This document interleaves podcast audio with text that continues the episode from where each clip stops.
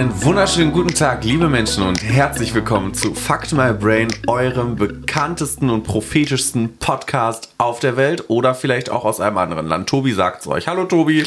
Ja, moin, liebe Leute.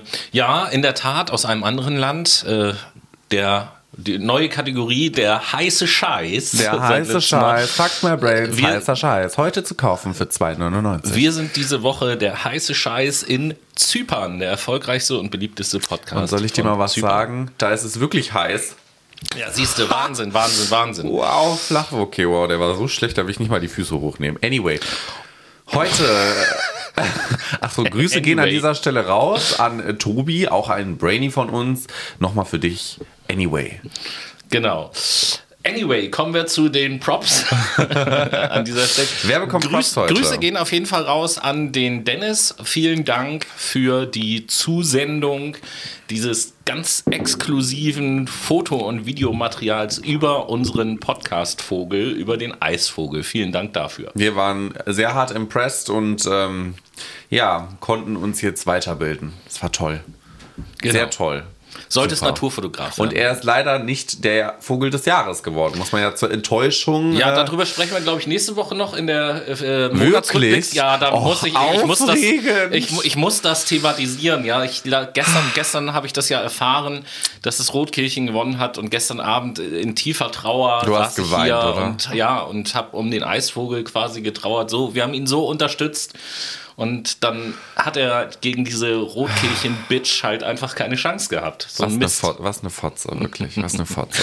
nee, alles gut. Rotkehlchen ist ja auch süß. Er ist bei uns halt schon in der ersten Runde rausgeflogen. Er war halt lame war, ist halt, ist halt zu Mainstream, würde ich mal sagen. Ja, so. Na? Jeder so will ein Rotkehlchen sein. Tobi. Mainstream, das trifft Jeder es. will es. Gut. Aber ein, ein, anderer YouTuber hat natürlich, äh, hat groß gefeiert, tatsächlich, dass das Vogel des Jahres geworden ist und kann jetzt so ein bisschen Prophetentum für sich in Anspruch nehmen, da nämlich Felix Lobrecht in Aha. den letzten Monaten in seinen Instagram Stories ab und zu mal Bilder von Rotkehlchen gepostet hat und gesagt hat, er ist jetzt unter die Rotkehlchen-Fotografen gegangen und auch immer erzählt hat, was denn so speziell als Rotkehlchen-Fotograf so die Herausforderungen sind, hat er sich jetzt natürlich mega gefreut, dass das Rotkehlchen äh, das Vogel des Jahres wurde und hat auch auf Instagram, glaube ich, geschrieben, dass ja. er, dass der das als, als Würdigung seiner Arbeit empfindet, dass jetzt das Rotkehlchen halt auch äh, Vogel des Jahres Gut, ist. also wir wissen und können uns jetzt notieren, Felix Lobrecht ist auf jeden Fall ein Rotkehlchen-Fetischist. Gut zu wissen. Und ähm, ja, was braucht man, um, um Rotkehlchen gut fotografieren zu können? Da habe ich eine Antwort auf das neue iPhone 12 Pro.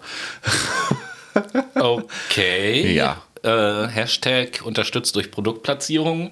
Habe ich, hab ich irgendwie was verpasst? Haben wir einen Apple-Vertrag, dass du jetzt Werbung machen ich musst? Ich habe da was arrangiert, Toni. Ah, mh. Hm. ja, guck mal, was an mir nicht so alles vorbeigeht.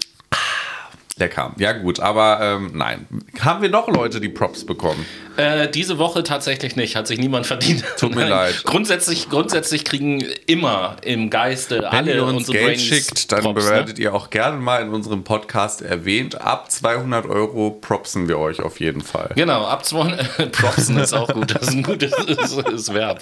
Propsen wir ah, euch. Wir also ab, ab 200 Euro äh, werdet ihr gepropst. Ab, ab 500 Euro, abseits von den sonstigen Props, werdet ihr namentlich einzeln extra genannt sind und äh, ab, ab 1000 Euro dürft ihr uns. Jeder Buchstabe. Auf, auf, ab 1000 Euro dürft ihr uns mal live zuschauen, wie wir den Podcast aufnehmen. Zuschauen oh ja. wohlgemerkt. Und ab 2000 Euro dürft ihr dann in der Sendung auch mal was sagen. Unterstützt durch Eigenwerbung. ja, aber äh, hier komm. Jetzt, ja, und jetzt. Das, Geld, das Geld, was wir einnehmen, das geht ja auch in den guten Zweck. Das so. geht in neue Mikros und Laptops. Nein, also ja, das auch, aber eigentlich geht das Geld in einen guten Zweck. Das dient ja äh, letzten Endes zur Absicherung unseres Lebensabends. Ja, und genau. das ist ja ein guter Zweck. Das ist wichtig, weil wir sind ein wichtiger Bestandteil dieser Erde, muss ich so. ehrlich gestehen.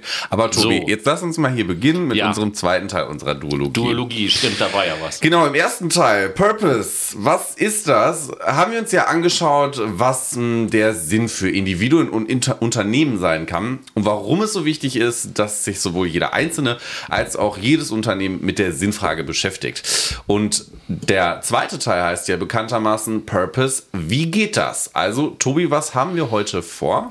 Jo, das möchte ich. Nee, das bleibt ein Geheimnis. Das verraten. Nein, Spaß. Okay, also gut. ähnlich. Das war die Sendung für heute. Danke fürs Zuhören, Brainies. Bis nächste Woche. Tschüss. Ähnlich wie beim letzten Mal betrachten wir jetzt zunächst im ersten Teil auch mal den einzelnen Menschen. Das bedeutet, wir werden versuchen, euch ja, Gedankenanstöße zu geben, wie ihr euren Purpose, also euren Sinn oder Euren um Purpose. die Definition, Purpose, genau, um die Definition von letzter Woche, the reason why something exists, damit ihr das eben halt herausfinden könnt. Genau, und im zweiten Teil haben wir dann für die Unternehmen eine Auswahl an Möglichkeiten. Also wir machen hier auch Unternehmensberatung gerne. Ja. Wie der Wandel hin zu einer anderen Unternehmenskultur auf dem Weg zum Purpose-Unternehmen gelingen kann. Und im dritten Teil schließlich werden wir euch dann mh, ein oder das Konzept des sogenannten Unternehmens in Verantwortungseigentum vorstellen. Uh, uh. Seid mal gespannt, was es ist. Eine ganz, ganz spannende Konstruktion auf Ganz jeden spannend, ganz, ganz spannend ist das. Fall. Genau, ganz, ganz doll spannend. Ganz doll spannend ist Und ähm, ja, zum Abschluss äh, werden wir euch dann auch noch die Geschichte eines deutschen Unternehmens erzählen, welches äh, bereits vor längerer Zeit jetzt mittlerweile schon einen sehr großen Wandel äh, so in die Richtung des Purpose-Unternehmens hinter sich hat, damit ihr eben halt auch mal so ein äh, äh, etwas praktisches Beispiel vor Augen habt.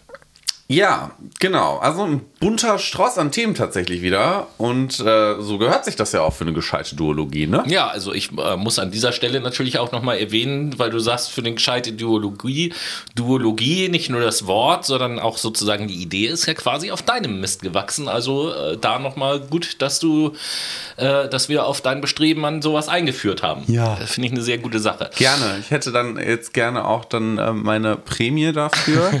Danke. Das nennt sich ja auch Ja, Belohnungsprämie. Gut, aber. Als, als Prämie äh, bekommst du direkt mal einfach die erste Frage, um dieses Thema mal einzusteigen. Eine Frage an dich quasi, Noah. Und zwar ähm, habe ich an dich folgende Frage. Noah, bist du eigentlich erleuchtet?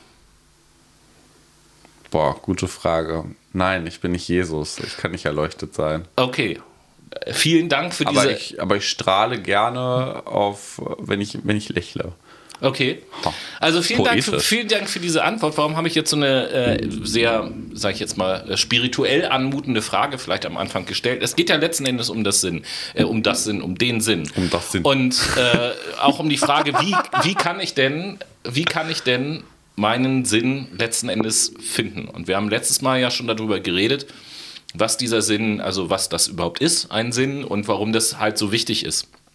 Und äh, ich bin halt der Meinung, das ist aber jetzt nur so meine persönliche Theorie, wenn ich einen Menschen, einen anderen Menschen frage, bist du erleuchtet? Dann ist das ja erstmal eine recht merkwürdige Frage, weil dieses Erleuchtetsein, das kennt man normalerweise immer nur als Begriff im Zusammenhang mit irgendwelchem religiösen Quatsch. Ja, das ist halt einfach konkret an Kirche geknüpft. für Genau, mich. An so. Jesus, an Und Gott, an den Von Heiligen. diesem Schein. Denken möchte ich mal so ein kleines bisschen wegkommen, weil das Interessante ist, dass aus meiner Sicht Religion und Spiritualität, die geben uns ein Vokabular, was man nutzen kann, was eigentlich überhaupt gar nicht verkehrt ist und was man auch nutzen sollte, um bestimmte Dinge zu beschreiben, selbst wenn man nicht religiös oder nicht äh, spirituell, esoterisch oder sonst irgendetwas drauf ist. Ähm, weil es einfach ganz gut passt. Und bei diesem Erleuchtetsein, meines Erachtens nach gibt es ja nur drei unterschiedliche Antwortalternativen auf diese Frage. Entweder ja oder nein oder irgendetwas Vielleicht. so, hä? Erleuchtet? Was, was, Was meinst du damit? damit? Ja. So, das, das sind halt, halt mal so gesagt so die drei Antwortalternativen. Und ich glaube, dass alle die, die Nein sagen oder die sagen so, hä? Und deine Reaktion war ja auch erstmal so ein bisschen so, Was will der Junge jetzt genau. von mir? So, und ich, ich glaube, diese beiden Reaktionen sind einfach die verneinende Antwort auf die Frage, hast du deinen Sinn schon gefunden? Weil in dem Moment, wo man seinen Sinn findet, ist das wie eine Erleuchtung. Und das macht auch was mit einem und das macht auch was mit dem eigenen Leben. Und deswegen ist so ein, ein erster Schritt, ein erster Tipp, wenn man drüber nachdenkt, über solche Themen, Sinnfindung und so, und vielleicht auch mit anderen Leuten sich darüber unterhält, ähm, trennt euch von ja, von den Scheuklappen des Vokabulars, was ihr sonst so nutzt. Weil jeder, der sich mit solchen Sachen beschäftigt, und überlegt, wie kann ich das ausdrücken, wie mhm. kann ich das erklären, wie kann ich das erzählen, was in mir gerade vorgeht, wird, glaube ich, nicht umhin kommen, solche Begriffe zu benutzen. Natürlich. Und, und gleichzeitig sind solche Begriffe manchmal auch etwas, was einen abhält davon, darüber zu reden und sagt, ja, wenn ich jetzt hier, wenn ich jetzt meinen Freunden irgendwas von Erleuchtung oder sonst was erzähle, die zeigen mir doch einen Vogel. So, weil wenn man selber sich mit dem Thema noch nicht beschäftigt hat, dann klingt das erstmal komisch und dann ist das erstmal fremd. Deswegen ist so der erste Tipp sozusagen dieser Sendung, trennt euch von dem, was heißt von dem Vokabular? Seht diese ganzen unterschiedlichen Disziplinen, Naturwissenschaft, Geisteswissenschaft, Religion, dies, das, einfach als unterschiedliche Sprachen, die in ihrer Sprache versuchen, Dinge zu beschreiben. Und ähm, wenn ihr euch weiterentwickeln wollt, wenn ihr auf der Suche nach einem Sinn seid, denn bedient euch, euch ruhig anderer Sprachen. Mhm. Das ist ganz wichtig und das macht die Arbeit mit euch selber auch einfacher. Ähm, das ist so ein bisschen meine Theorie, warum diese vermeintlich ein, Lange einfach Theorie. anmutende Frage, äh, bist du erleuchtet, für mich so interessant ist, wie Leute darauf antworten. Mhm. Ähm, also? Genau, aber Thema Fragen ist sowieso, wie, was also?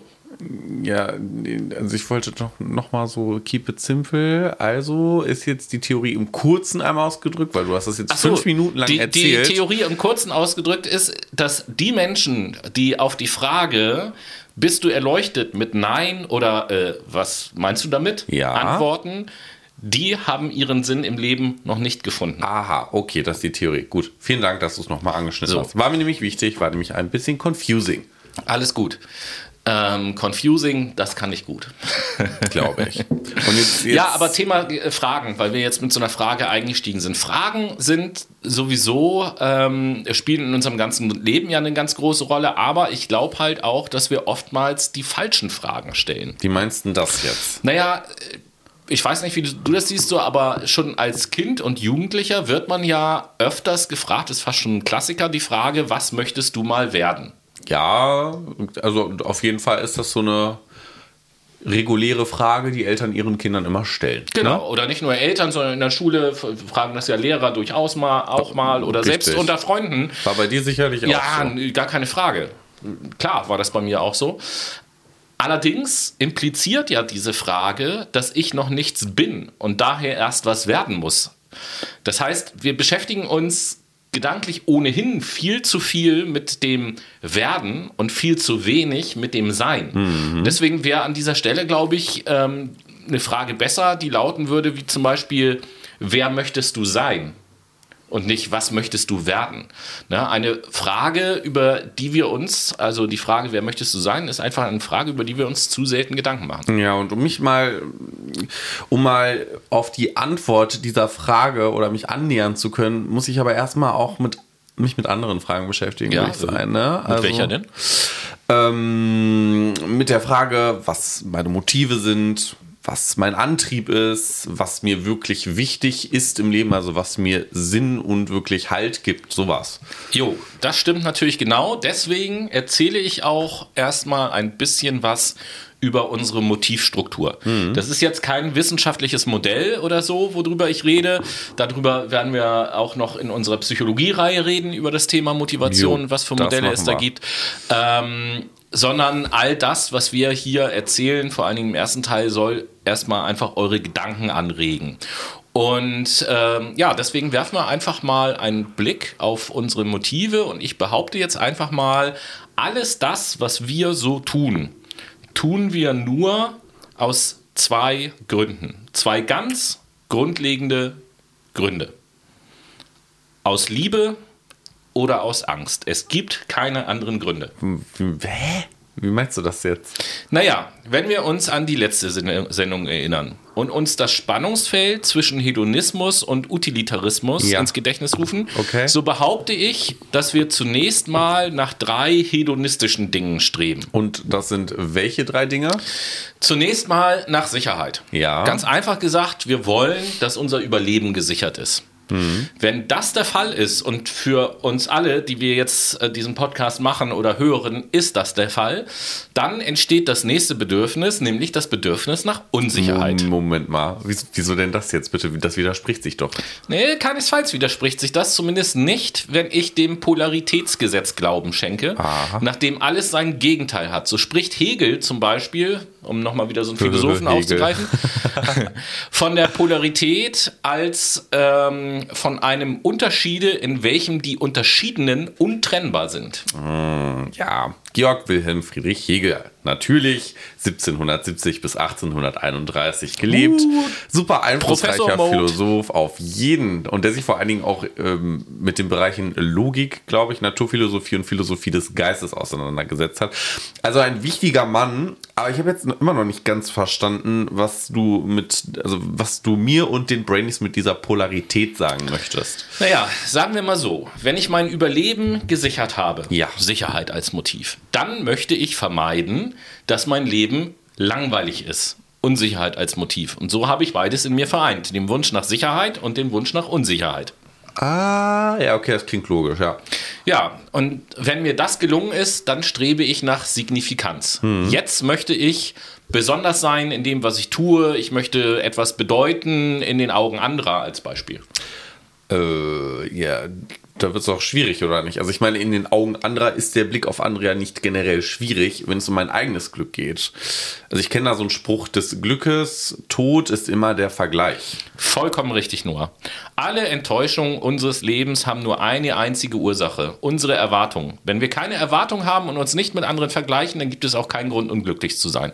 Aber zurück zu den Motiven. Sicherheit, Unsicherheit und Signifikanz. Das alles sind äh, Dinge, die ich aus Angst tue. Und warum das? Naja, Angst ums Überleben, ja. Angst, mein Leben ist zu langweilig, Angst, ich zähle nichts in den Augen anderer. Um es mal kurz zu sagen, das ist die Seite der Motive, die mhm. mein Ego befriedigen. Ein Ego-Trip. Hier ah. gilt der Satz, hier gilt auf dieser Seite sozusagen, oder in den Stufen gilt der Satz, mehr ist besser. Mhm. Da gibt es auch äh, so Filme, die das sehr schön darstellen. Wall Street heißen die, zwei Teile gibt es und in einem von den Teilen unterhält sich halt ein jüngerer Mann mit einem Superreichen und fragt ihn, wie viel ist genug? Wie viel Geld brauchen Sie, um einfach nur in Ruhe und Frieden zu leben? Und der Superreiche antwortet, mehr. Oh mein Gott, was ist das bitte für eine ekelhafte Einstellung? Also muss ich jetzt ehrlich mal sagen. Ähm, zumal wir doch aufgrund vieler Beispiele wissen, dass unbegrenztes Wachstum auch gar nicht möglich ist. Tja, aber auf dieser Ebene bleiben halt viele Leute hängen leider. Darum mhm. kaufen wir von Geld, das wir nicht haben, Dinge, die wir nicht brauchen, um Leuten zu imponieren, die wir nicht mögen. Das hast du von Eckhard von Hirschhausen. Das hat der nee, auch mal gesagt. Tatsächlich habe ich das von Dieter Lange. Echt? Ja. Vielleicht hat er es ja von ihm. Ist mir eigentlich auch egal. Ich kenne es von ihm auf jeden Fall. Ja, egal. Sein. Gut. Aber äh, ändert ja nichts an dem Wahrheitsgehalt, meiner Meinung nach zumindest dieses Satzes. Jeder kennt das, wenn man ja. ehrlich zu sich selber ist. Warum kauft ihr denn all die Dinge, die ihr so kauft, wenn ihr wirklich ehrlich seid? Und genau an dieser Stelle ist eigentlich ein wichtiger Punkt, weil wenn ich feststelle, ja, ich kann überleben, Sicherheitsbedürfnis erfüllt. Ja, mein Leben ist auch nicht langweilig mhm. und Sicherheitsbedürfnis erfüllt. Und ich bedeute was in den Augen anderer. Dann müsste ich ja, rein theoretisch zumindest, total glücklich und zufrieden sein. Eigentlich schon, stimmt, ja. Aber die meisten sind dann noch unzufriedener. Und warum eigentlich das? Tja, ich denke, weil spätestens an diesem Punkt den meisten Leuten klar wird, dass es im Leben um noch mehr geht als eine, ja, wie soll ich sagen, als eine Menge materialistischer Prothesen meines Selbst anzuhäufen. Hier merken wir, dass unser eigentlicher Sinn von der Seite, äh, nicht von der Seite des Hedonismus kommen sollte, sondern von Seiten des Utilitarismus. Hm, ja, da war ja noch was. Jetzt bin ich aber mal gespannt, was du erzählst. Ja, also der Sprung von dem hedonistischen Motiv-Dreiklang, so mhm. nenne ich mhm. das jetzt mal, worüber wir eben gesprochen haben, Sicherheit, Unsicherheit, Bedeutung, ja. hin zum utilitaristischen Motiv, utilitaristischen Motiv-Dreiklang. Präzision muss sein, Herr Holz. Genau. Ist jetzt kein quantitativ, quantitativer Sprung mehr im Sinne von mehr ist besser, sondern ein qualitativer Sprung. Mhm. Ähm, das wird auch deutlich, wenn ich die drei Stufen gleich so ein kleines bisschen beschreibe oder die drei Motive, weil hier steht als allererstes sozusagen auf der ersten Stufe, wenn man so will, das Bedürfnis nach innerem Wachstum. Wir wollen uns als Mensch weiterentwickeln. Mhm. Und äh, sich mit der, im Übrigen sich mit der Frage nach dem Sinn zu beschäftigen, also wirklich ernsthaft zu beschäftigen, auf jeden Fall, ist oftmals schon eine Weiterentwicklung. Ja. Ähm, Im Prinzip birgt dieser Punkt schon Parallelen zum Nihilismus. Wenn die hedonistischen Motive erfüllt sind, stehe ich vor dem Nichts, indem ich mich jetzt frage, ich habe doch alles, warum bin ich immer noch nicht glücklich? War das jetzt schon alles oder ne? Mhm. irgendwie solche Fragen. Und wenn ich mich jetzt weiter auf die Suche mache, dann werde ich zwangsläufig wachsen. Mit Nietzsches Worten aus der letzten Sendung, der Mensch muss sich vom ehrfürchtigen, tragsamen Wesen, welches alles auf sich lädt und sich selbst erniedrigt, verwandeln in den freiheitsliebenden Menschen, der über sich selber herrscht. Das ist mit einem qualitativen Schritt und innerem Wachstum gemeint. Und wenn ich dann diesen Schritt gegangen bin und anfange innerlich zu wachsen, ja. dann werde ich ein Bedürfnis sozusagen auf der zweiten Ebene entwickeln, nämlich das Bedürfnis, etwas beizutragen, etwas weiterzugeben, zur Gesellschaft zum Beispiel. Also geben ist dann auf einmal seliger denn nehmen. Sozusagen. Quasi getreu dem Motto Giving is Living. Ganz genau. Und zu guter Letzt erreiche ich dann die Stufe des Menschseins oh. oder Human Being im Englischen. Äh, da auf dieser Stufe kann ich wirklich ich sein. Und äh, ja, auf der Seite der utilitaristischen Motive ist nicht mehr Angst meine Triebfeder, mm. sondern Liebe. Das ist kein Ego-Trip mehr, das ist ein Weg. Und daher haben wir es hier auch mit Selbstverwirklichung zu tun. Ich ja. verwirkliche mein eigenes Selbst und darum geht es letzten Endes ja auch in der Sinnfrage. Ja gut, aber wie kann ich denn jetzt diesen qualitativen Schritt machen und die althergebrachten hedonistischen Motive überwinden? Naja, also ganz grundsätzlich muss die Motivation, das zu tun, äh, erstmal natürlich schon von innen kommen. Ich mhm. brauche also schon die Erkenntnis, dass ich so, wie es jetzt ist, nicht glücklich bin, ähm, dass mir was fehlt, zum Beispiel, ähm, ja, vielleicht, dass ich den Gedanken im Kopf habe, das kann noch nicht alles gewesen sein, so wie ich das eben sagte. Aber der Impuls muss aus mir selbst herauskommen. Das ist im Prinzip wie bei einem Ei. Warum jetzt ein Ei? naja, äh, wenn bei einem Ei der Druck von außen kommt, ja. dann zerstören wir Leben, kommt der Druck aber von innen, dann entsteht Leben. Und ähnlich ist das oh. bei uns Menschen auch. Denkt einfach mal darüber nach, liebe Brainies. Interessantes Bild, Tobi. Dankeschön. Nice. Aber nun zu der Frage, wie kann ich diesen qualitativen Schritt dann gehen? Ich empfehle den Dreiklang aus Stop, Look, Choose. Schauen wir uns die drei Begriffe mal an. Zunächst der Begriff Stop. Was meine ich damit? Ich meine damit, sich eine Auszeit zu nehmen. Und die muss nicht zwingend groß sein. Das kann von einem täglichen Spaziergang oder der täglichen Meditation über einen Urlaub bis hin zum Sabbatical gehen.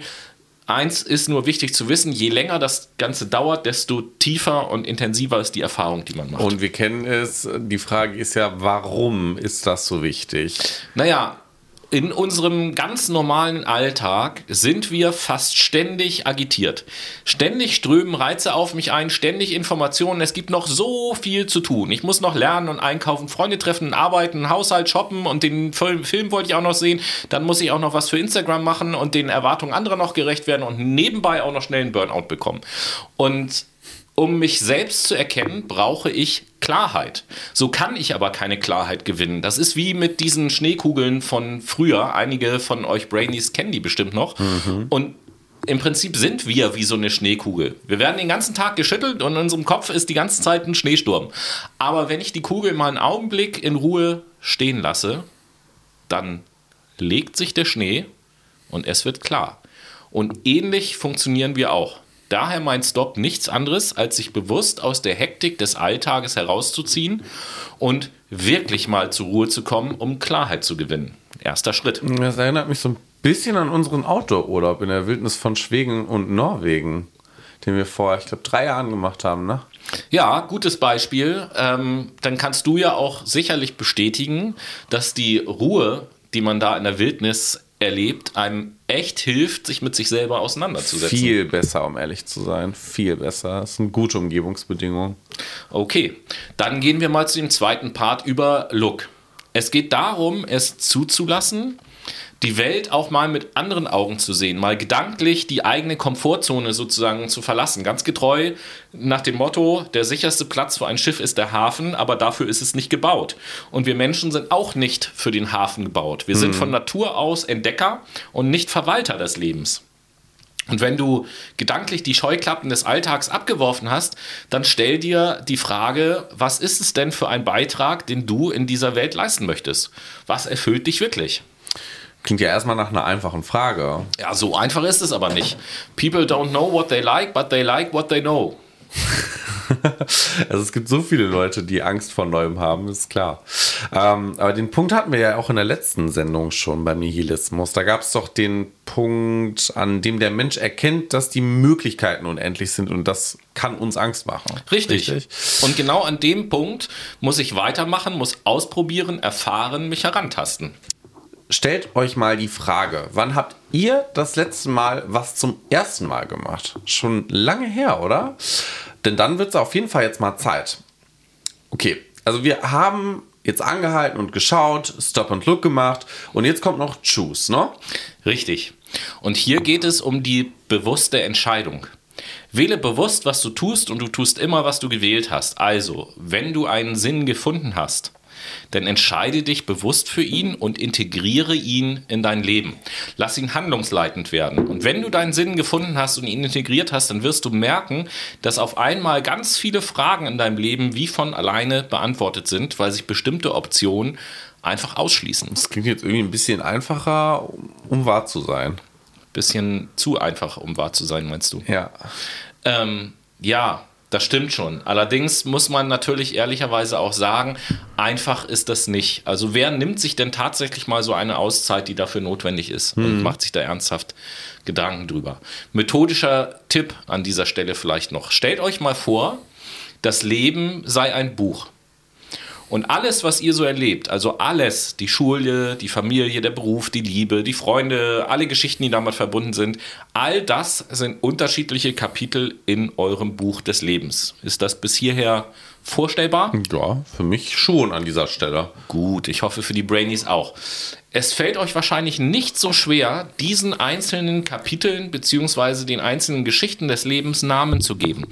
Doch wie ist der Titel des gesamten Buches? Wie soll euer Buch des Lebens heißen? Welcher Titel symbolisiert alles, wofür euer Leben stehen soll? Wenn ihr diese Frage ernsthaft für euch beantworten könnt, dann habt ihr einen ganz, ganz großen Schritt gemacht. Ich selber habe dafür äh, vier Wochen gebraucht. Drei Wochen davon waren tatsächlich in einem Urlaub, wo ich in der Wildnis war. Und dann hat das äh, die Woche danach noch nachgewirkt. Ähm, ja, und das ist letzten Endes das Prinzip des Stop, Look, Choose. Na, hoffentlich konnten wir den Brainies jetzt im ersten Teil ein paar Anregungen zum Nachdenken geben. Ich glaube schon. Das hoffe ich auf jeden Fall auch. Und schließen möchte ich den ersten Teil der Sendung, indem ich euch noch ein Zitat der amerikanischen Schriftstellerin Anna Esnin mitgebe. Und das lautet wie folgt. Und wenn der Tag gekommen ist, da das Risiko, in der Knospe zu verharren, schmerzhafter ist als zu erblühen, dann hast du dein Warum gefunden. Und in diesem Sinne wünsche, euch, wünsche ich euch gute Gedanken mit der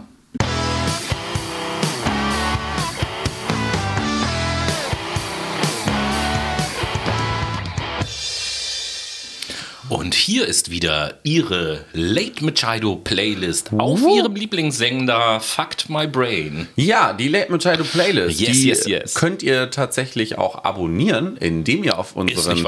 Instagram-Channel geht. Der heißt Fucked My Brain. Mhm. Dann guckt ihr in den Highlights, klickt den Ordner, wichtige Links und Playlists an. Das ist ja interessant. links könnt ihr auf Playlist öffnen gehen Das und einfach mal reinhören, was wir euch für schöne Songs tatsächlich zur Verfügung stellen. Und Ach, apropos für schöne Songs zur Verfügung stellen. Was für einen schönen Song tust du denn als erstes auf die Liste? Ja, meine Freundin Marien, Grüße gehen raus an Grüße. ähm, haben mir tatsächlich einen guten Song empfohlen von The Cure, äh, The Cure und der heißt Boys Don't Cry. Hm, The Cure. Sehr interessante Band auf jeden Fall tatsächlich. Ja, dann äh, Ja, und du? zieh, ja, zieh ich Ja. mal hinterher Ja. und setze von Alia das Lied Try Again auf die äh, Liste. Ah, ich bin gespannt. Den werde ich mir auch bestimmt mal in nächster Zeit anhören. Du zeigst mir auch immer deine Songs. Ja, den mache ich nachher einfach an. Du kennst den. Ich bin mir ziemlich sicher, dass du ihn kennst. Na gut, okay. Ich, ich, bin, ich lasse mich Und überraschen. dass du überraschend, überrascht sein wirst, weil das von der Musik her jetzt kein Song ist, den ich typischerweise auf die Liste setze. Ah, gut. Okay.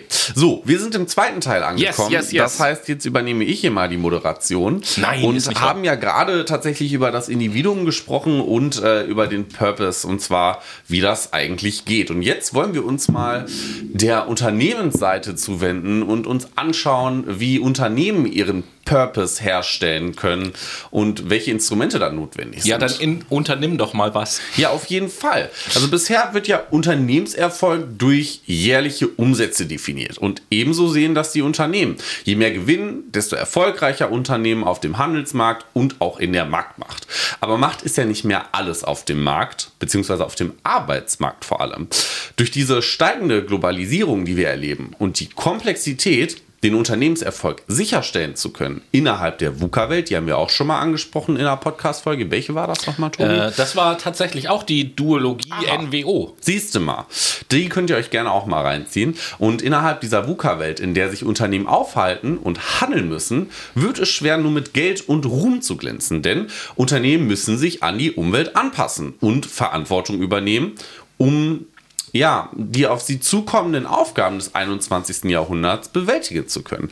Also sie kommen in die Verantwortung, nachhaltig zu produzieren, gesetzliche Regulationen nachgehen zu müssen und müssen es auch noch obendrein schaffen, neue Arbeitnehmer für ihre Unternehmenskultur zu begeistern. Der Grund ist hier vor allen Dingen nämlich der Fight for Talents, also welcher sich durch den rasanten steigenden demografischen Wandel vollzieht. Was ist das? Letztendlich ist der Fight for Talents eine Machtverschiebung Hust, hust. Eine Machtverschiebung auf dem Arbeitsmarkt. Wir haben sehr viele ältere Menschen, die gehen irgendwann in Rente. Das heißt, wir haben 50 Prozent der Stellen, die frei werden. Und das heißt, der Arbeitgebermarkt wandelt sich zu einem Arbeitnehmermarkt. Und was bleibt, ist die jungen Arbeitnehmer zu begeistern und natürlich auch die Stakeholder, also die Anteilseigner zu begeistern, um weiteren Unternehmenserfolg sicherzustellen. Aber äh, wo bleibt denn hier der Purpose, über den wir die ganze Zeit sprechen? Der kommt jetzt, pass auf. Purpose ist ja die Absicht bzw. der Zweck, welcher ein Unternehmen verfolgt, um sich in Richtung Engagement und gesellschaftliche Zwecke zu verändern, um die Menschen damit tatsächlich, sagen wir mal, einzukaufen. Ähm, das zeigt vor allen Dingen auch, dass Unternehmen ihre Rolle in der Wirtschaft und dadurch ihre Macht, die sie innehaben, nutzen können und das auch tun, den Menschen im Alltag bewusst zu beeinflussen. Dann ist das auch der Grund, wieso große Konzerne bereits ihre Social Responsibility leben und ganze Abteilungen mit dieser Aufgabe au- beauftragen, wie wir in der letzten Folge gelernt haben? Ja, du triffst den Nagel auf den Kopf. Aber der unternehmerische Purpose lässt sich nicht nur auf das Engagement herunterbrechen. Die Sinnhaftigkeit, welche Unternehmen transportieren müssen, baut auf einem Fundament auf, welches mit vier verschiedenen Faktoren korreliert und vor allen Dingen auch interagiert. Hm, welche vier Faktoren meinst du denn? Die Authentizität, die Einfachheit, die Individualität und die Zukunftsfähigkeit von Unternehmen. Und die Authentizität bildet da den wichtigsten Faktor. Denn nur ein Unternehmen, was glaubwürdig ist, wird von Arbeitnehmern aktiv verfolgt. Also ich meine, wer will schon für ein Unternehmen arbeiten, welches fake ist? Ebenso ist die Einfachheit eine Besonderheit. Die Arbeitnehmer sollten einfachen Konzepten nachgehen können, die transparent sind, wodurch eine höhere Arbeitgeberbindung entstehen kann, da die Mitarbeiter auch wissen, was sie tun und wofür sie es tun. Natürlich darf es da auch nicht an Individual Individualität fehlen, denn jeder will für ein Unternehmen arbeiten, welches einzigartig ist und worin man seinen eigenen Touch verankern kann. So werden die Mitarbeiter nämlich auch direkt Teil des großen Ganzen. Und die Zukunftsfähigkeit ergibt sich dann durch die Corporate Social Responsibility und natürlich auch die Nützlichkeit, welche sich für die Gesellschaft ergibt. Und daraus ergeben sich dann Visionen, nach denen sich die Unternehmen ausrichten? Fast. Also die Zieldefinition, nach welchen Purpose Unternehmen streben und welche die Angestellten verfolgen, werden vom Management und von den Angestellten zusammen definiert und festgesetzt. Ähm, dieser Prozess wird vor allen Dingen dann vollzogen, damit die Mitarbeiter, also die Triebwerke dieser Unternehmensmaschine, das Ziel von innen nach außen transportieren, indem sie sich damit identifizieren. Und das ist ein grundlegendes Ziel der Unternehmenskultur. Also stehen die Mitarbeiter damit im Widerspruch, ist die Auto, äh, Authentizität des Unternehmens einfach Geschichte. Hm, das macht Sinn. Andernfalls wäre das ganze Unternehmen eine, ja, eine Mogelpackung, mehr Schein als Sein. Ähm, da sieht es mit der Mitarbeitermotivation, den Purpose zu verfolgen, ganz schön eng aus. Das sehe ich ebenso, Tobi. Also der definierte Zweck, welches ein Purpose-Unternehmen verfolgt, sollte niemals ein bezwecktes Ergebnis sein, welches von außen als eine Maske auf das Unternehmen übergestülpt wird, sondern muss ein gemeinsames Ziel sein, was die Mitarbeiter von innen heraus verfolgen wollen. Nämlich aus der Überzeugung heraus, was die Grundlage der Mitarbeitermotivation ist. Und sie brauchen das Gefühl, Teil einer Erfolgsgeschichte zu sein, damit ein gemeinsamer Erfolg erzielt wird und nicht nur nur der Jahresumsatz, wodurch Boni an das Management ausgeschüttet werden. Und was ist in diesem Fall wieder mit den Shareholdern? Die sind doch sicherlich auch Teil der Erfolgsgeschichte, oder nicht? Ja, na klar. Also die Purpose-Absicht ist es, alle Shareholder bewegen zu können, Teil dieser Erfolgsgeschichte sein zu wollen. Vom Mitarbeiter über den Lieferanten bis zum Kunden und Aktionär, die das Unternehmen letztendlich mit Geld füttern, um existent zu bleiben. Und das Ganze wird sicherlich in ein, wie soll ich das nennen, ein formales Leit oder in einem formalen so muss es heißen, in einem formalen Leitbild verankert, oder? Mit Sicherheit. Die Leitidee, also das Ziel und Zweck des Unternehmens, wird als Leitbild festgeschrieben und strikt befolgt. Aber ohne Führung geht ja nichts, wie wir wissen. Na, darum schauen wir uns auch die Führungskultur an, welche Noah mal wieder aus dem Ärmel schüttelt gerade, nehme ich mal an. Du sprichst mir aus dem Kopf, äh, Seele meine ich.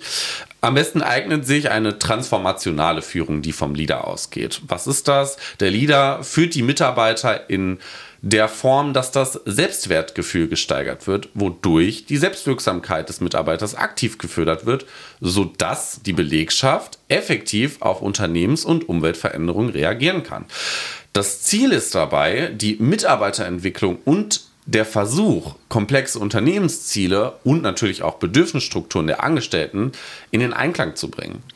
Und wieso sollte die Führungskraft die Mitarbeiter genau so führen? Ja, die Idee dahinter ist, dass das Unternehmen im stetigen Wandel ist, aufgrund der, der VUCA-Welt, in der sie agiert. Anstatt Mitarbeiter mittels Hire and Fire, also einstellen und wieder direkt feuern, auszutauschen, werden die existenten bzw. existierenden Mitarbeiter weiterentwickelt, sodass sich ähm, selbstständig Mitarbeiterbedürfnisse, Ansprüche und Motivation verändern und zu den Unternehmensveränderungen anpassen. Ja, schön und gut, aber was ist jetzt der Sinn und Zweck dahinter? Der Zweck des Ganzen ist es, durch die transformationale Führung die Unternehmensziele wie, die, wie das Wachstum, die Leistung, die Produktivität und den Verkaufserfolg zu garantieren. Und das mit dem stetigen Fokus auf die Marktentwicklung und natürlich auch die Kundenansprüche. Kundenorientierung ist ja ein wichtiges Instrument. Mhm. Und diese Führungsart ähm, hat maßgebliche Vorteile für das Unternehmen. Allerdings bewirkt er auch bei den Mitarbeitern sehr viel. Definitiv steigt durch diese Führungskultur das Mitarbeiterengagement. Das ist sogar auch messbar tatsächlich. Ebenso steigt die Arbeitszufriedenheit bei den Mitarbeitern, wodurch die Produktiv äh, Produktivität und die Motivation gefördert wird. Und darüber hinaus sind die Mitarbeiter zufriedener mit der Führung und nehmen diese als effektiv und nützlich für sich wahr, da die Selbstbestimmung angetrieben wird. Und zusätzlich die persönliche Weiterentwicklung, wonach vor allen Dingen die jüngere Generation strebt. Im Gegensatz zu einer, hm, wie könnte man sagen, übermäßig hohen Entlohnung. Das ist ja tatsächlich so, wo alle Unternehmen denken, das ist voll das Optimum. Mhm. Und das nehmen tatsächlich Arbeitnehmer, vor allen Dingen in der jüngeren Generation, als Hygienefaktor wahr. Ähm, ein weiterer wichtiger Punkt innerhalb der Arbeit von Purpose-Unternehmen sind neben den Unternehmens- und neben der Unternehmens- und Führungskultur aber auch die Holokratie.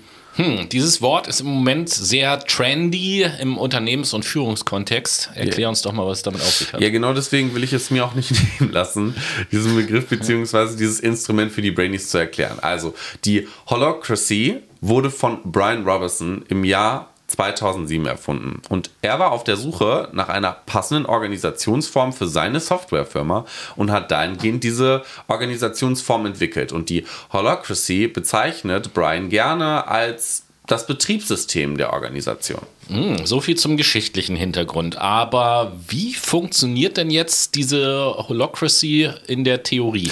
Also grundsätzlich spricht man da vom holokratischen Modus. Und der basiert auf einem System der verteilten Autoritäten, in dem jedes Organisationsmitglied als Sensor für, das, für die Organisation verstanden wird. Also sie nehmen als Sensor in ihren spezifischen Arbeitsrollen Spannungen in der Organisation und im Geschehen wahr, die auf Entwicklungspotenziale im Unternehmen hinweisen. Und hierbei gibt es keine zentrale Führungsperson, die entscheidet, welche Spannung jetzt wichtig ist und welche sofort behoben werden muss. Vielmehr regelt der Prozess, wie Spannungen eingebracht werden sollen und in sinnvollen Output für die Organisation umgewandelt werden, umgewandelt werden soll.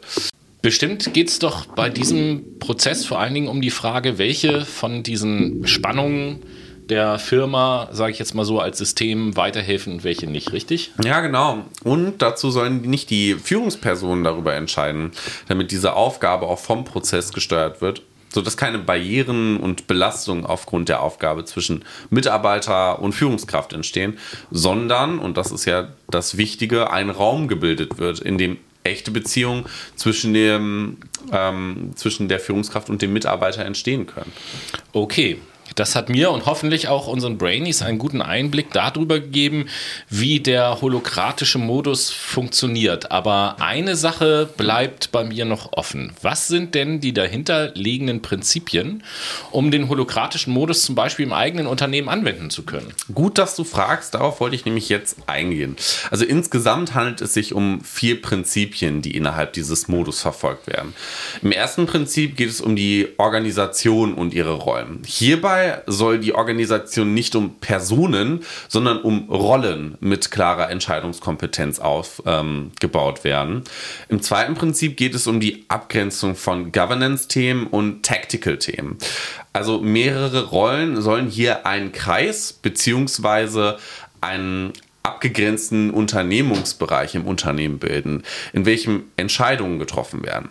Und dabei differenziert man, wie gerade erwähnt, zwischen den Governance-Themen, also dem Klären von Entscheidungskompetenzen und Erwartungen an Rollen und ihre Funktion und den Tactical-Themen, in welchen die Koordination von inhaltlichen Themen unterschieden wird. So wie das dritte Prinzip besagt, wird die Verbindung dieser beiden Kreise bzw. Unternehmensbereiche durch jeweils zwei RepräsentantInnen gesichert. Also sie werden als Link, also als Schnittstelle bzw. Weiterleitung bezeichnet. Und diese beiden Links sind in den Bereichen der Repräsentation, also Rep-Link genannt, und der Kanalisation und Auflösung von Spannen, Spannungen in seinem Kreis, also Lead-Link genannt, tätig.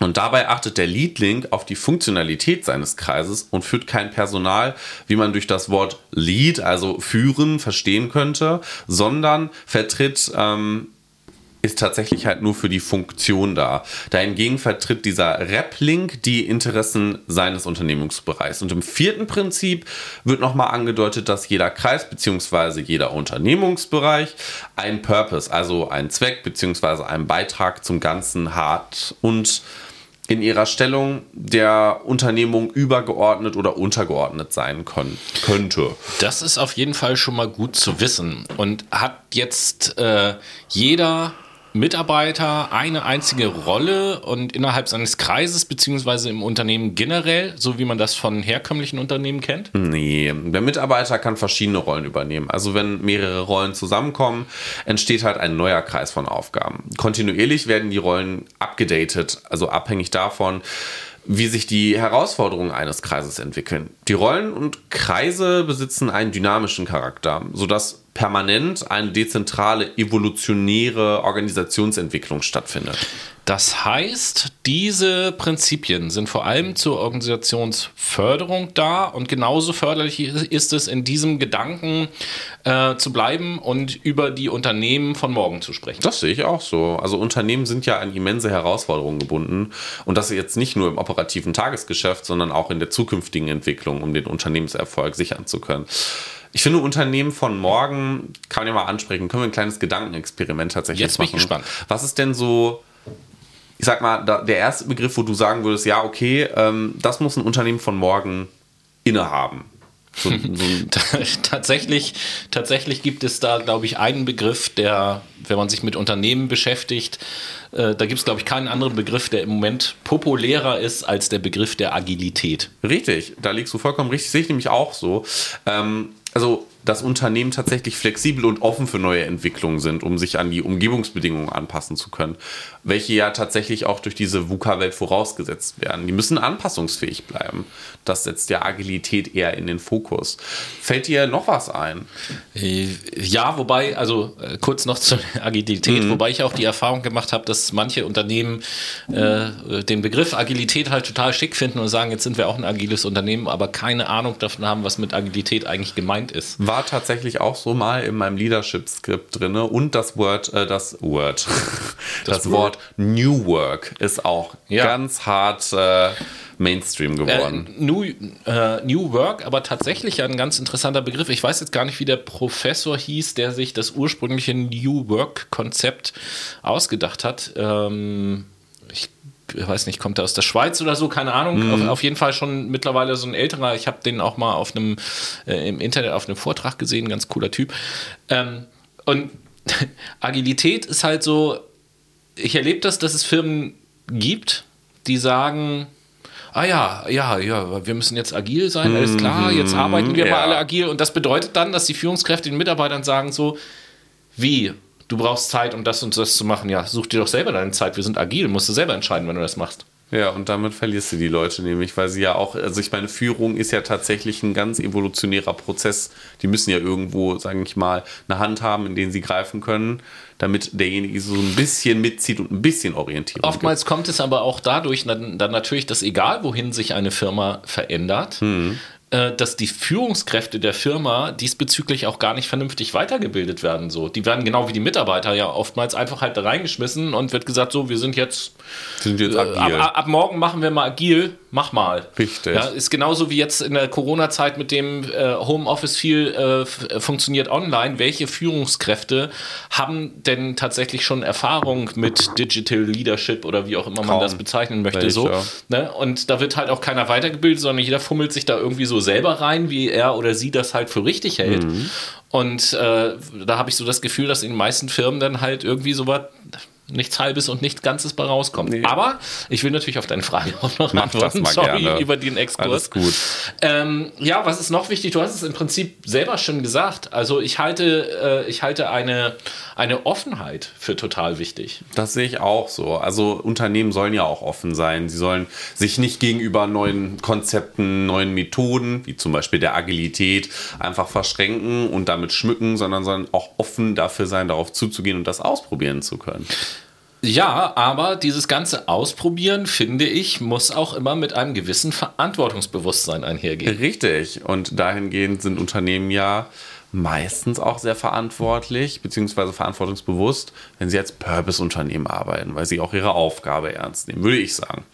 Ja, ich sag mal, so in diesem ganzen Purpose-Thema es steckt ja, wenn ich das jetzt im Unternehmenskontext betrachte, mhm. steckt ja quasi dieses Verantwortungsbewusstsein schon ein Stück weit mit drin, weil in dem Moment, wo ich wirklich ernsthaft mich transformiere zu einem Purpose-Unternehmen, gerade wenn es irgendein gesellschaftlicher Purpose ist, den ich verfolge, dann, mhm. dann übernehme ich natürlich auch für einen bestimmten partiellen Bereich dieser Gesellschaft eine Verantwortung. Richtig. Auf der anderen Seite dürfen die Unternehmen aber auch nicht äh, vergessen, dass sie ja auch jetzt schon als herkömmliches Unternehmen hm. eine gewisse gesellschaftliche Verantwortung tragen, je nach Größe des Unternehmens, nämlich zumindest mal für ihre Mitarbeiter und deren Familien. Ja, sowieso, natürlich, aber auch schon. für die anderen Menschen letztendlich. Gucken wir mal an das produzierende Gewerbe. Dahingehend müssen sie ja auch verantwortungsbewusst sein, ihre Produkte nachhaltig zu produzieren, um nicht dem Klima letztendlich Schaden zu, äh, zu schaden. So. Und äh, jetzt wieder eine super Überleitung zum nächsten Punkt. Und das sollten Sie alles möglichst effizient tun. Ja, ist ja auch nämlich wichtig. Letztendlich lieben und leben äh, Unternehmen ja Effizienz. Ne? Es geht ja auch viel darum, Geld zu sparen, Geld einzusparen, aber auch ähm, möglichst sinnvoll effizient zu arbeiten wäre eine Möglichkeit, würde ich sagen. Und da hat mein iPhone nebenbei geklingelt, hoppala. ähm, Schon wieder hat er jetzt so eine Apple-Werbung hier reingeschmuggelt in den Podcast. So langsam wird das verdächtig. Hoppala. Ja, sollen aber in dem Sinne halt auch effizient sein, Technologien und Methoden halt anzuwenden, die wirklich Effizienz bringen und nicht nur dieses Konzept von, oh ja, ich pump den Mitarbeiter mit Arbeit voll, du hast acht Stunden Zeit, Gönnung. So mach mal. Ja, und dann äh, ist es aber, glaube ich, auch wichtig für so ein Unternehmen von morgen. Wir kennen ja auch heute schon das das Stichwort der Kundenorientierung. Das ist ja für viele Unternehmen auch ganz, ganz wichtig, gerade da, äh, wo es um Dienstleistungen oder vermehrten Kundenkontakt geht. Gleichzeitig finde ich das für die Zukunft, schade, dass es in der Vergangenheit nicht so war, für die Zukunft aber mindestens genauso wichtig, auch eine gewisse Mitarbeiterorientierung im Unternehmen zu haben. Du hast ja vorhin selber schon gesagt und auch in der letzten Sendung schon, Arbeitsmarkt wandelt sich, ne? äh, Anzahl der verfügbaren Arbeitsplätze und der verfügbaren Arbeitskräfte und so Richtig. weiter und so fort. Deswegen Mitarbeiterorientierung und Kundenorientierung. Huch, und Kundenorientierung. Ja, ich finde wichtig, wie du gerade eben schon angesprochen hast, die Produkte an den Mann zu bringen. Da ist Individualität einfach wichtig. Ist ja auch eine der Säulen in einem Purpose-Unternehmen, ne, sich an den Kunden anzupassen, unter anderem. Aber halt, wie gesagt, schon Mitarbeiter auch mitnehmen zu können, indem man sich in die Lage des Mitarbeiters versetzt und diesen auch persönlich fördert. Also ich meine, persönliche Weiterentwicklung ist ja ein zentrales Gut. Selbstverwirklichung steht ja ganz oben in der Maslow'schen Bedürfnishierarchie, um das mal kurz theoretisch anzubringen. Und dahingehend sind Mitarbeiter einfach gut gestellt, wenn sie ihren Mitarbeiter auch in den Fokus setzen und sagen, ey, wir, wir entwickeln dich weiter, du bist ein wichtiges Werkzeug für uns. Ne? Du bist hier die Fachkraft, du bringst das ja letztendlich, was wir wollen. Ja. Wenn das ehrlich gemeint ist Ja. und echt ist, und damit sind wir ja dann auch schon beim nächsten äh, Punkt äh, oder beim nächsten Kriterium für Unternehmen von morgen, eins meiner Lieblingswörter, nämlich die Authentizität. Du hast es super ausgesprochen. Also vor allen Dingen das Unternehmen sich ehrlich und offen verhalten, vor allen Dingen auch gegenüber Kritik und konstruktive Kritik annehmen können und das auch reflektieren und ihre Probleme auch konstruktiv ansprechen, um dafür Lösungen zu finden. Das können tatsächlich viele Unternehmen nicht. Da wird viel unter den Teppich gekehrt oder es werden weiterhin durch diese Managementphilosophie der Gedanke vollzogen, ja, nee, geht ja nur um Ziele sichern, geht gar nicht darum, langfristig zu denken. Wir nutzen immer die Heftpflaster-Methode und denken kurzfristig und hangeln uns von einem Etappenziel zum anderen, obwohl wir fast am Ertrinken sind. Ja, und äh, wenn man das eben halt so macht, dann kann man ja überhaupt gar nicht dem Purpose, den man sich selber gibt, gerecht werden. Und äh, ich glaube, gerecht ist auch schon das Stichwort für den äh, letzten Punkt. Richtig, denn Unternehmen der Neuzeit finden es wichtig, für Gerechtigkeit auf dem Markt, aber auch auf der Welt einzutreten. Und ihre Mission ist es, die Welt zu einem besseren Ort zu machen, in dem Balance herrscht, in dem sie aber auch tatsächlich diese Balance mitgestalten. Also Mega. gerecht zu sein. Mega interessante Gedanken auf jeden Fall.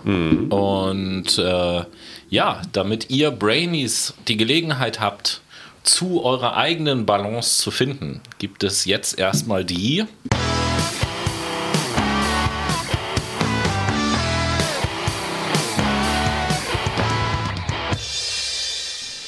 Und hier ist die Late Machado Playlist Uh, zum zweiten auf jeden Fall. Nice. Ähm, ja, und mit den kommenden beiden Liedern stellen wir eure innere Balance wieder her, würde ich mal sagen. Noah, was ist denn dein zweites köstliches Musikstück, was du unseren Zuhörern darbieten möchtest? Finde ich witzig, dass du das Wort köstlich tatsächlich verwendest, weil der Song heißt Chateau und es gibt ja auch einen ähm, Wein, einen Rotwein, der Chateau, Ein Shadow. heißt. Trinken wir einen schönen Shadow trinken. Chateau von Angus und Julia Stone ist nämlich der Song und den setze ich auf unsere Playlist diese Woche. Und du? Ja, ich äh, geradezu ein Klassiker der Musikgeschichte, möchte ich fast sagen. Nämlich, äh, mein zweiter Song diese Woche ist von John Lennon, das Lied Imagine. Imagine, ach schön. Das Genau, und da wir, da wir ja die ganze Zeit auch in der letzten Sendung schon äh, davon sprechen, Dinge besser zu machen, habe ich gedacht, ne, stell dir vor, wie es wäre, wenn, da passt dieses Lied irgendwie halt ganz gut dazu. Ja. Und äh, ja, liebe Brainies, nachdem ihr jetzt im ersten Teil ähm, ein paar Tipps gehört habt, wie kann ich mir denn überhaupt vernünftig Gedanken über meinen Sinn machen, im zweiten Teil einen kleinen Einblick bekommen habt, und das war ja wirklich nur ein kleiner Einblick und, und kleine Ausschnitte und Vorschläge, was können Unternehmen tun, um sich in Richtung Purpose äh, Purpose-Unternehmen zu entwickeln, hören wir uns jetzt im dritten Teil als allererstes etwas sehr Interessantes an, was damit auch in Zusammenhang steht, nämlich Yes. es gibt auf dem, ich nenne es jetzt mal so, auf dem Unternehmensmarkt, um das mal Richtig. so auszudrücken, Rechtsmarkt Ja. wohl eher. auf dem Rechtsmarkt Okay, wow. Okay, wow. Das war drüber. Ja, also auf dem Unternehmensmarkt gibt es nämlich eine Erscheinung, die es grundsätzlich schon seit längerem gibt, aber in der letzten Zeit doch äh, immer populärer wird. Und Genau. das ist das sogenannte Verantwortungseigentum. Und da wird uns der Noah mal erklären, Verantwortungseigentum, was ist das eigentlich? Ja, da, da wird der Noah einfach mal das Zepter in die Hand nehmen und euch erklären, dass das Verantwortungseigentum eine neue, besondere Rechtsform eines Unternehmens ist. Sowas wie die GmbH oder die GbR. Ähm, und nach der deutschen Rechtsordnung kennt ein Rechtsinstitut das Verantwortungseigentum eigentlich bisher nicht Das ist ja ein Ding. weil das nicht so krass angewendet wird hier in Deutschland. Das Verantwortungseigentum bedeutet, dass der Inhaber bzw. Eigentümer eines Unternehmens zwar Stimm- und Teilhaberecht hat, also mitbestimmen kann, was das Unternehmen anbietet und wie es verkauft, kann allerdings nicht am Gewinn teilhaben. Und dadurch will man sicherstellen, dass das Unternehmen im ersten Gedanken der Verwirklichung des Unternehmenszwecks und nicht dem Gewinnstreben bzw. der wohlbekannten Gewinnmaximierung der Anteilseigner strebt. Zum Beispiel äh, die Investoren die daran beteiligt sind, dass die das nachverfolgen können. So, äh, das Ziel verfolgen können, der Gewinnmaximierung. Das wollte ich sagen. Dadurch ähm, hat das Unternehmen nämlich die Möglichkeit, verantwortungsvoll und sinnorientiert zu arbeiten. Man kann also sagen, dass das Unternehmen sich selbst gehört, um sinnvolle Arbeit zu leisten und nicht nur die ganze Zeit Geld zu generieren. Und bisher gibt es so circa 200 Unternehmen in Deutschland mit schätzungsweise 1,2 Millionen Arbeitern, Mitarbeitern, die im Verantwortungseigentum beschäftigt sind.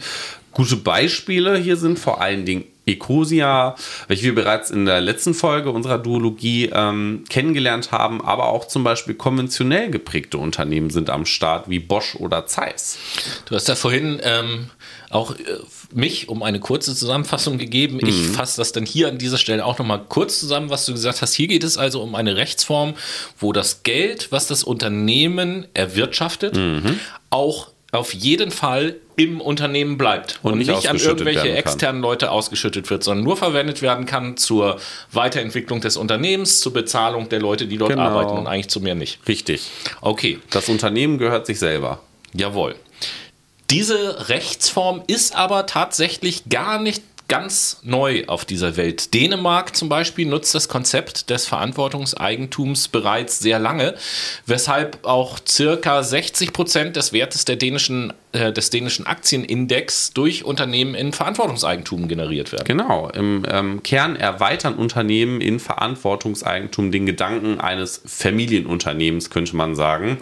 Allerdings unterscheidet sich der Wert der Eigenständigkeit und Langfristigkeit der Unternehmensverantwortung. Also das Unternehmen ist nicht an den Familieneigentümer gebunden, sondern an die Fähigkeiten und Werte verwandten, also den Verantwortungseigentümern.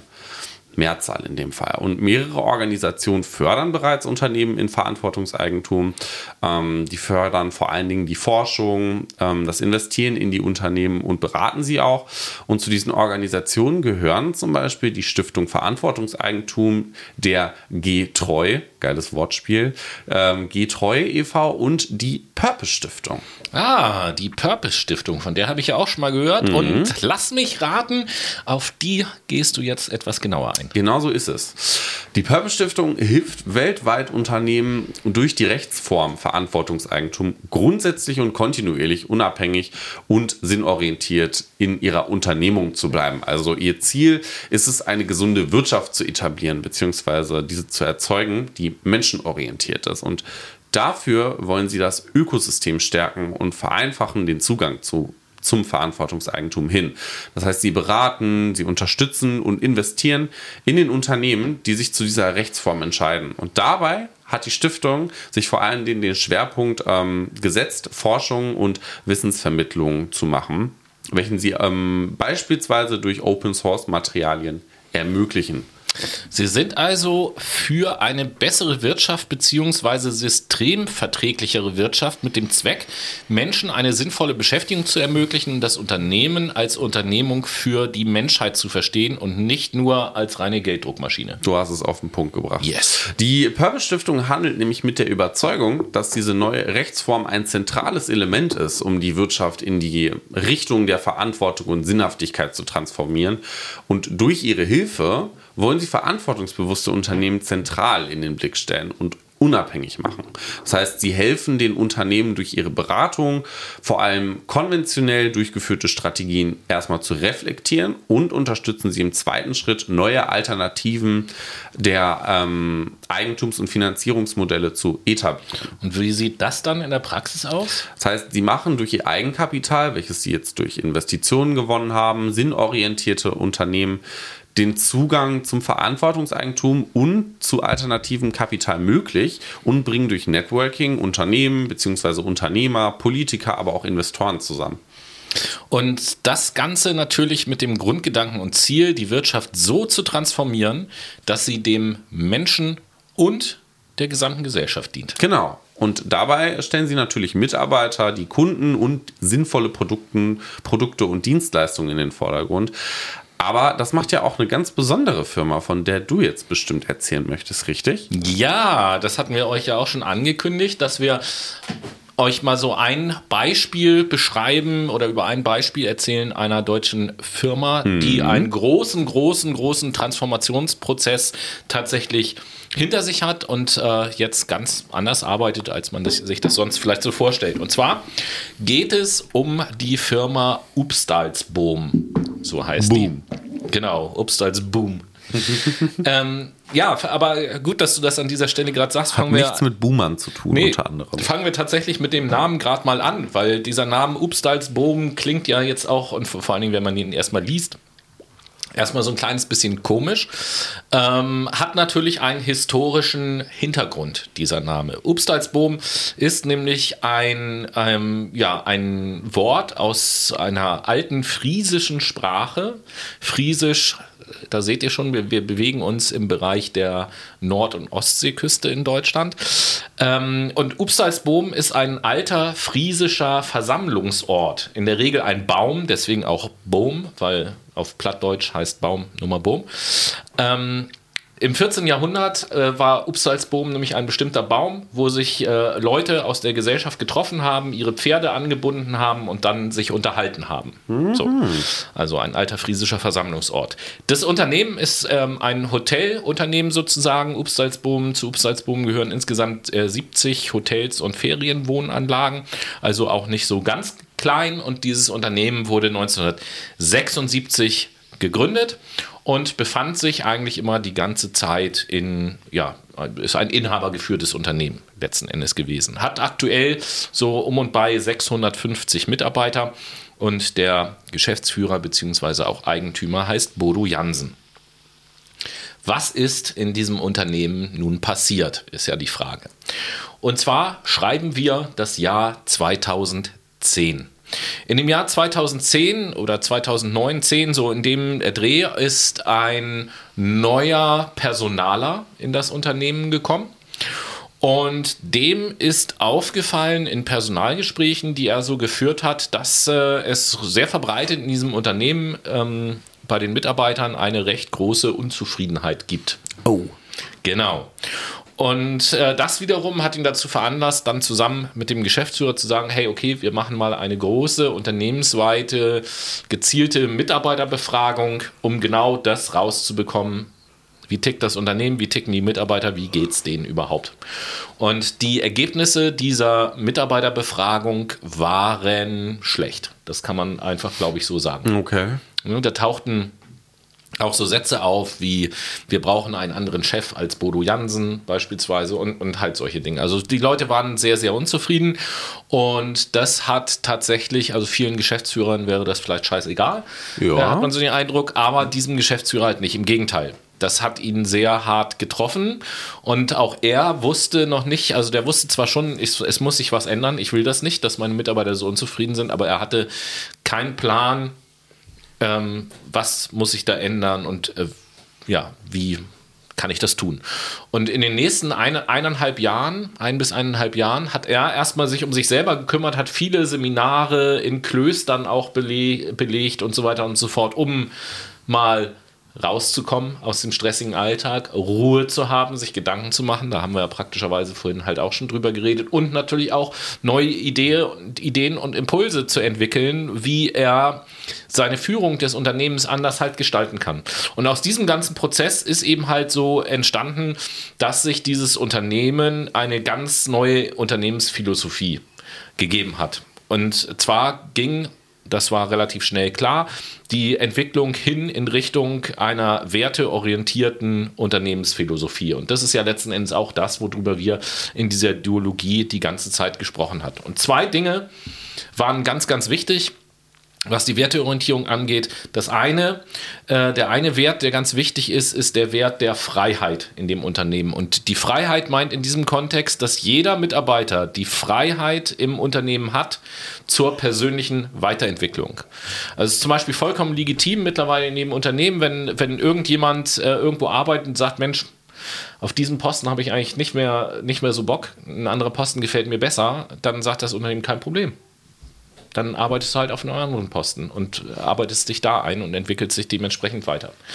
Und äh, der zweite Wert, und da kommen wir jetzt auch zu dieser, äh, heißt die SCR oder CSR? Ich weiß CSR, Corporate genau. Social Responsibility. Jetzt kommen wir dazu, weil nämlich soziales Engagement ist ein zweiter ganz wichtiger Wert in diesem Unternehmen. Wie das zustande gekommen ist und was genau die da machen, erzähle ich gleich noch. Und so hat sich das ähm, ja, das Unternehmen hinentwickelt in Richtung von selbstorganisierten Teams zum Beispiel. Auch mit unterschiedlichen Kreisen quasi, um das Holokratiebild mhm. mal halt aufzunehmen. Das heißt, als ein Beispiel, der Geschäftsführer, der will überhaupt gar keine Budgetfreigabe für einzelne Hotels mehr erteilen und sagt so, die können da alles machen, was sie wollen weil ich weiß, dass meine Mitarbeiter verantwortlich handeln im Sinne des Unternehmens denken und diese Freiheit eben halt nicht das ausnutzen. Das heißt, er hat eine kollektive Intelligenz tatsächlich hergestellt. So nennen wir das in der Wirtschaftspsychologie okay. im Leadership. Ja, okay. Ja, dann hat er das wohl gemacht. Mhm. Interessanter Begriff in dem Zusammenhang überhaupt. Habe ich so noch gar nicht drüber nachgedacht, aber äh, sehr interessant. ähm, und so ein paar formale Sachen, teilweise sind zum Beispiel auch so Positionsbezeichnungen einfach weggefallen. Ne? Was kennt ihr ja von der Visitenkarte? Äh, keine Ahnung, Norbert Meyer, Hoteldirektor, steht ja. dann da. Und solche Positionsbezeichnungen wie Hoteldirektor oder so sind da halt weggefallen. Das sind alles einfach Upstalsbomer und Mitarbeiter. Jeder hat halt so seinen Aufgabenbereich und es gibt da formal gesehen sozusagen nicht so, so eine altherkömmliche Hierarchie. Nichts über- so und untergeordnetes, sondern alles sehr ja, auf also, Augenhöhe. Na, natürlich gibt es das schon. Also natürlich ist der äh, Hoteldirektor in Anführungsstrichen für das, was in diesem Hotel passiert, verantwortlich. So, aber es ist nicht mehr so, dass er sich zwingend Hoteldirektor nennt und irgendwie das tollste und größte Büro hat, sondern es ist einer von vielen Mitarbeitern und äh, jeder Mitarbeiter hat da bei viel, bei den ganzen Dingen halt auch so Mitarbe äh, Mitspracherechte mm, und so und kann sich überall einbringen. Es wurde halt viel mehr auf Menschlichkeit gesetzt, Total. als jetzt wirklich auf die Arbeitsrolle und die Funktion und diese Manifestation und Auslebung dieser Rolle, sage ich mal. Ja, total. Und ich kann nur jedem empfehlen, mal ein Upsalzboben-Hotel zu besuchen. Es gibt verschiedene und die sind auch von der Qualität her alle top, muss ich sagen. Äh, zumindest soweit ich das überblicken kann.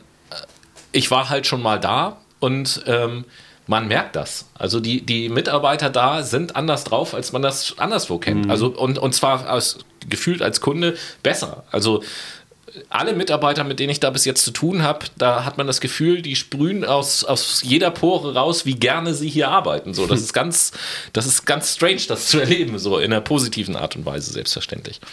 Aber ich wollte ja noch was zu dem äh, sozialen Engagement erzählen. Da ist zum Beispiel auch so eine Sache, das ist im Laufe der Zeit entstanden. Ähm, dieses Unternehmen baut Schulen in Ruanda.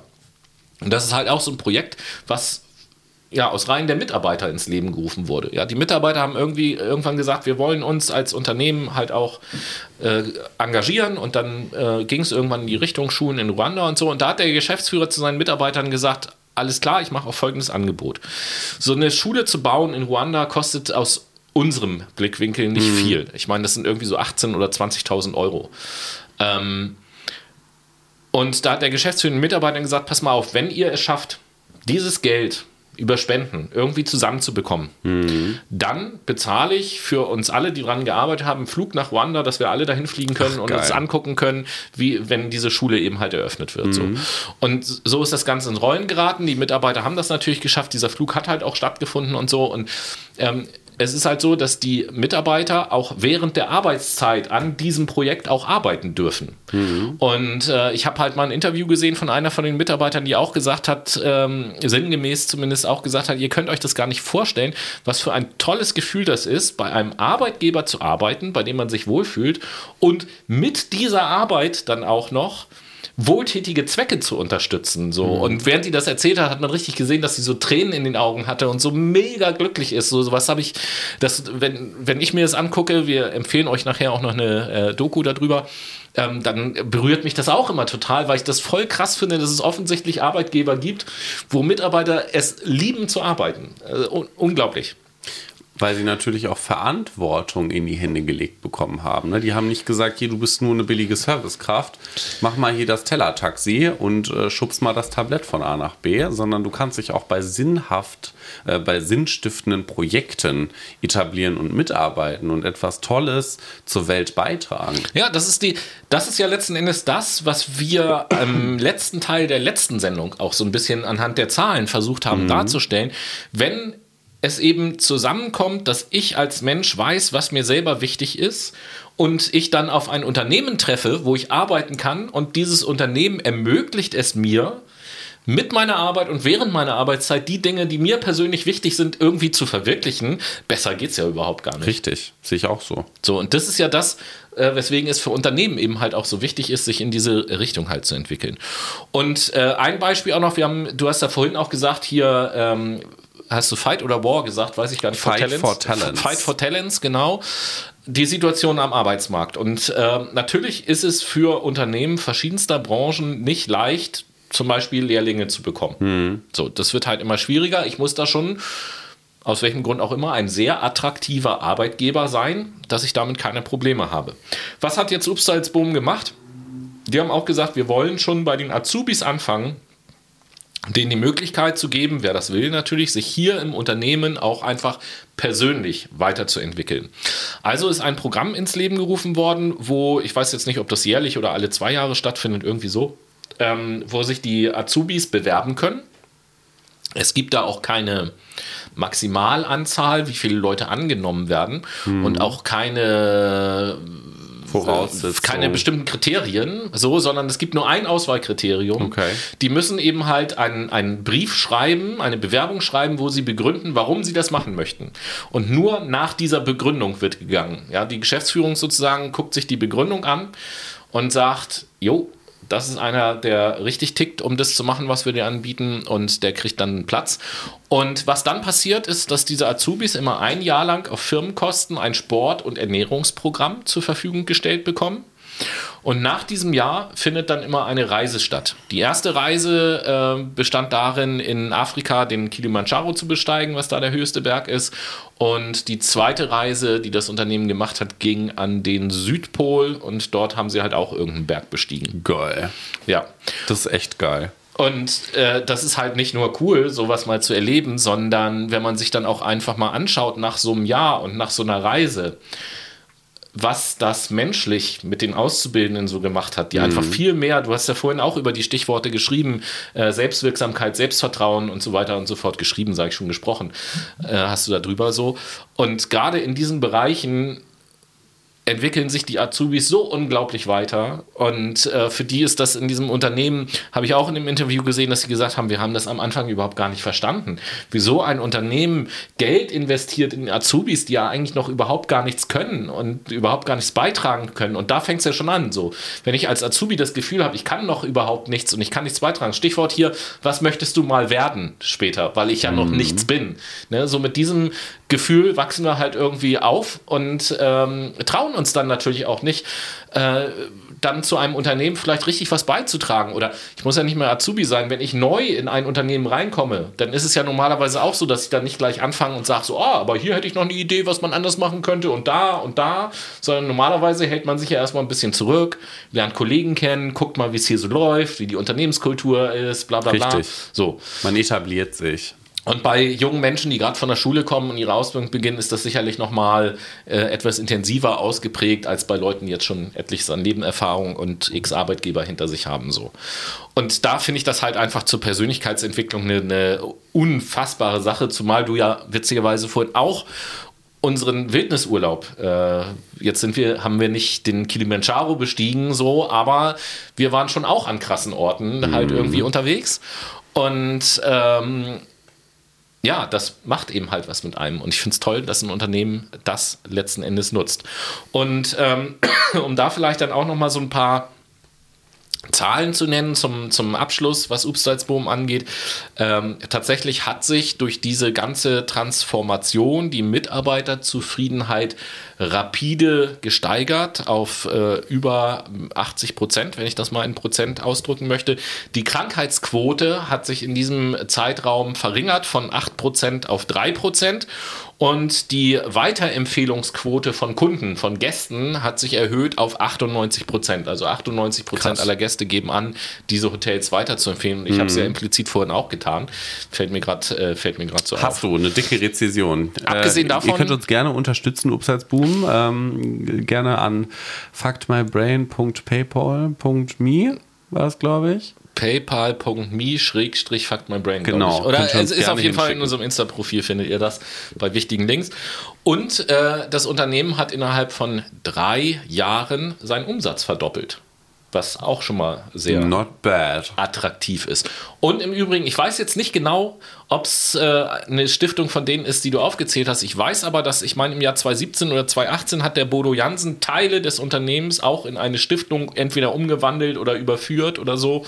Ähm, vermutlich genau aus den Gründen auch, äh, die du vorhin genannt hast. Also Upsalzboom ist auf jeden Fall immer ein Besuch wert, unterstützenswertes Unternehmen. Ansonsten ist zu empfehlen an alle, die sich so für Transformationsprozesse interessieren und für New Work und was kommt auf uns zu und was gibt es schon für Konzepte, empfehle ich auf jeden Fall auf äh, Amazon Prime die Doku Die Stille Revolution euch anzugucken. Yes. Äh, ja, okay, gibt es da nicht for free, muss man eben halt bezahlen, aber das gibt die Doku da auch für einen fairen Preis.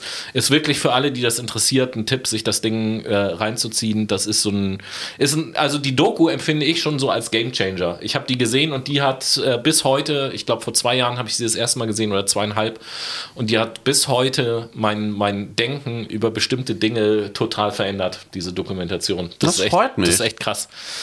Ähm, von daher guckt euch die gerne an. Macht euch schlau. Gibt es im Übrigen ähm, auch als Buch von Bodo Jansen, Die Stille Revolution. Wer lieber das lesen möchte, gibt es eben halt als, äh, auch als Buch. Das werden wir, glaube ich, die Tage auch einfach mal in unserer Story verlinken, damit ihr äh, das sehen könnt. Genau. Genau, und, und damit ja, da wollte ich zum Abschluss halt euch einfach noch ein praktisches Beispiel nennen oder ein bisschen beschreiben von einem Unternehmen, das diesen Weg gegangen ist letzten Endes. Wunderschönes Unternehmen, wunderschöner Film. Ich habe ihn auch geguckt. Ich kann es auch yeah. nur empfehlen und euch ans Herz legen, euch ist das da Wunder? mal. Ich habe dich ja auch, glaube ich, ziemlich genötigt, zu diesen Film die Ja, aber das war auch gut so. Ne? aber damit sind wir auch schon am Ende unserer heutigen Sendung. Ja, und äh, wir hoffen, dass auch diese Duologie wieder ihren Zweck erfüllt hat yes. und bei euch Gedanken angeregt hat, auf jeden Fall. Und äh, ich an dieser Stelle kann schon mal sagen, mir hat das Spaß gemacht, mich zu über zwei Folgen mit dem Thema zu beschäftigen, weil es ohnehin ein Thema ist, was mich umtreibt. Ähm, freue mich aber dann auch schon auf die nächste Woche. Da kommt ja dann schon wieder der Monatsrückblick März. Yes, Soweit ist das schon. Genau. Und äh, ja, das also nächste Woche. In der nächsten Sendung beschäftigen wir uns dann auch mit dem Thema Rachepläne mit Hundekot. Mhm. Und die letzten Worte zu dieser Sendung hat wie immer mein getreuer Mitstreiter nur. Ja, Rachepläne mit Hundekot. Das, äh, man könnte die Tüte auch einfach anzünden. Siehst du, bei, bei dir gehen sofort Bilder im Kopf ab, wenn es heißt Rachepläne mit Hundekot. Auf jeden Fall. Ist auch ein krasser Trigger, um ehrlich zu sein. äh, mir hat es auch sehr viel Spaß gemacht. Ich äh, finde es auch toll, mich mit diesem Thema auseinanderzusetzen. Vor allen Dingen, weil das ganz gut gepasst hat. Ich äh, mache gerade eine Schwerpunktklausur zum Thema Advanced Leadership und dahingehend hat es reingepasst. Ähm, und freue mich auch schon auf die Monatsrückblickssendung. Möchte euch nochmal ans Herz legen, uns gerne auch auf Instagram mal zu schreiben, wenn ihr ein paar kreative Ideen habt und euch an unserer Sendung beteiligen wollt, beziehungsweise mitgestalten wollt. Ihr seid ja genauso äh, Brainies wie wir. Von daher schreibt uns gerne eine Nachricht auf Instagram, auf unserem Kanal Fact My Brain. Und damit verabschiede ich mich auch und wünsche euch eine schöne Woche. Bis nächste Woche. Ciao.